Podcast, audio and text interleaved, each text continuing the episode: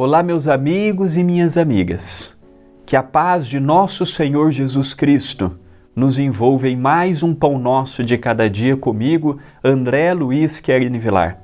Obrigado por estarmos juntos pela TV A Caminho da Luz e pelo Centro Espírita Perdão, Amor e Caridade, o CEPAC. E eu espero que você encontre na mensagem de hoje lenitivo, paz, equilíbrio, serenidade para seguirmos a nossa jornada adiante. A frase de hoje é de João. Está no Evangelho de João, melhor dizendo. Amados, não creiais em todo espírito, mas provai se os espíritos são de Deus. Primeiro, Evangelho de João, capítulo 4, versículo 1. Olha que interessante, né?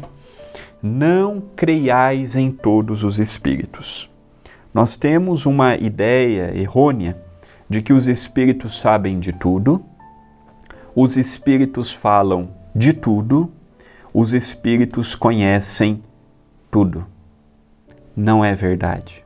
Os espíritos, tanto quanto nós mesmos, também desconhecem muitas coisas. Os espíritos, tanto quanto nós mesmos, também têm limite na inteligência. Existem aqueles espíritos que são altamente moralizados e intelectualizados e que conhecem muita coisa? Tem. Mas existe também uma gama grande de espíritos que não sabem é nada, não compreendem nada e que estão aí trabalhando com médiums levianos e muitas matizes espiritualistas, dando consulta, dizendo o futuro, benzendo chave, destruindo casamentos.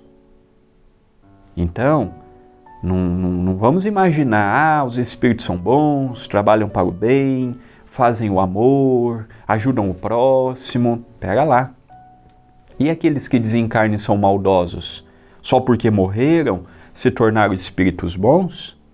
Tem encarnados que dá mais crédito porque foi um espírito que disse do que quando é um pai que diz, quando é a mãe que diz, quando é um familiar que diz: Ah, mas eu não vou dar crédito porque, coitadinha da minha mãe, não sabe de nada, nunca leu na vida, não entende nada das coisas.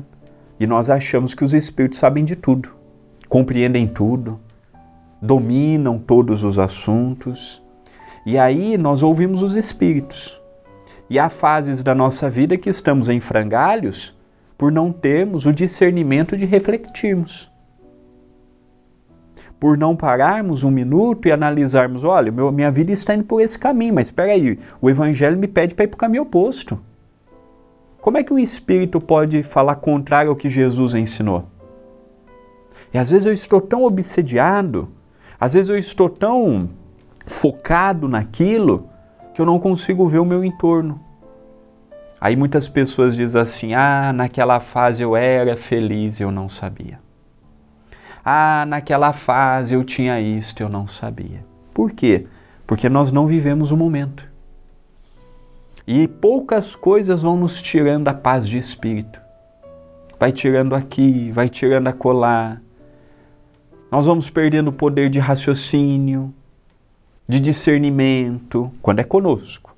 Quando é com o próximo, nós continuamos firmes no ideal do julgamento. Mas quando é conosco, nós vamos perdendo aquele julgamento. Todos estão vendo que eu estou indo para a lama, somente eu que não. As pessoas falam: cuidado, André, esse não é o caminho. Olha, André, olha, André. E eu não.